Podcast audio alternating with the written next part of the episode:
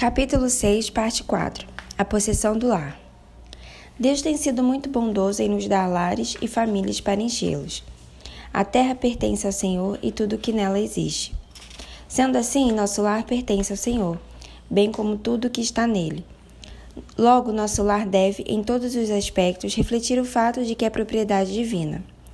Nossa atitude para com nosso lar deve ser de buscar glorificar ao Senhor em nosso uso diário das coisas que Ele graciosamente nos emprestou.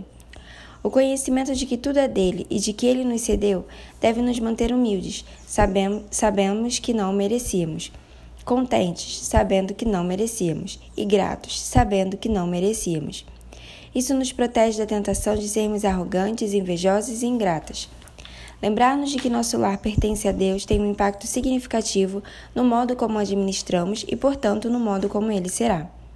A mulher cristã deve ser capaz de aplicar sua visão de mundo cristã, incluindo sua visão de família, ao modo como cuida, administra, limpa e decora seu lar. Afinal de contas, se aquele lar pertence a Deus, a aparência dele será muito importante. Servimos a um Deus que é santo, justo, ordeiro e não caótico, e que é o Criador de tudo quanto é belo. Somente nosso lar deve refletir isso. Se ele criou luz, textura, formas e tudo em harmonia, nosso lar não deveria desfrutar e celebrar o controle magistral de Deus sobre todas as coisas? Uma das coisas que os puritanos fizeram muito bem foi reconhecer a bondade da criação. Isso permitiu manter Deus em primeiro lugar, enquanto desfrutavam imensamente com gratidão de todas as bênçãos físicas que o Senhor concedera. Os puritanos decidiram tornar divinas todas as coisas terrenas, não por meio de proibi-las, mas infundindo nelas santidade. Eles podiam desfrutar da riqueza, entendendo-a como um dom de Deus, mantendo-a em subordinação a Ele e usando-a para o bem. Richard Sibbes disse: As coisas desse mundo são boas em si mesmas e, não, e, e nos são dadas para adocicar nossa travessia para o céu. À medida que reconhecemos a bondade das bênçãos de Deus para conosco e nos mantemos vigilantes quanto às tentações atreladas a tais bênçãos, somos libertos para usar nossas possessões neste mundo de uma maneira que glorifique a Deus.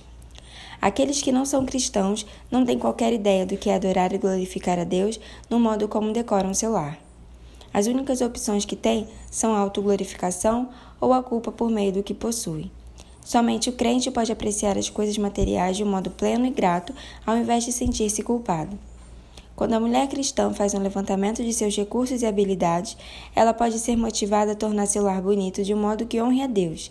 As pagãs podem querer impressionar umas às outras, mas a cristã pode deleitar-se em Cristo. Isso pode gerar uma motivação inteiramente nova para a mulher cristã manter sua casa limpa e organizada, e estar sempre trabalhando para torná-la mais bonita usando os recursos que Deus lhe deu. A decoração de uma casa deve refletir o fato de que Deus é o proprietário do nosso lar e de nossa vida.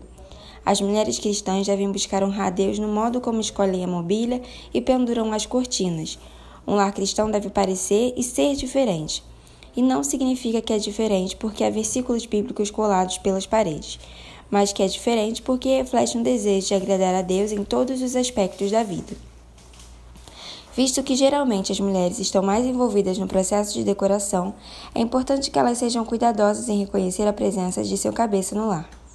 Um lar cristão deve ser decorado de tal maneira que se perceba que um homem vive ali e que sua esposa é um complemento dele, não uma competidora. Isso não significa ter animais espalhados em cada cômodo, mas a esposa cristã tem o dever de buscar aquilo que agrada o seu marido. Ele gosta de cores escuras, claras ou somente de branco? Talvez ele nunca tenha pensado nisso antes. Ele pode precisar de tempo, e pode ser que vocês dois precisem começar a pensar sobre isso juntos pela primeira vez.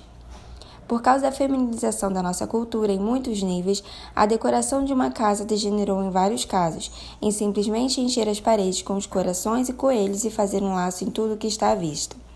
Esse tipo de casa exclui completamente a presença masculina. Certamente um lar cristão deve refletir a presença de ambos, masculino e feminino. Estou tentando estabelecer certo estilo específico como cristão? De modo algum. Deus nos criou para a tremenda variedade, nosso lar deve refletir esse aspecto. Não somente temos uma variedade de gostos, mas também uma variedade de circunstâncias, recursos e diferentes níveis de maturidade quanto ao gosto. Mas devemos começar e continuar o processo, pois nosso lar deve ser uma extensão prática daquilo que cremos ser verdade sobre Deus e seu mundo, e devemos demonstrar que tudo está debaixo de sua possessão.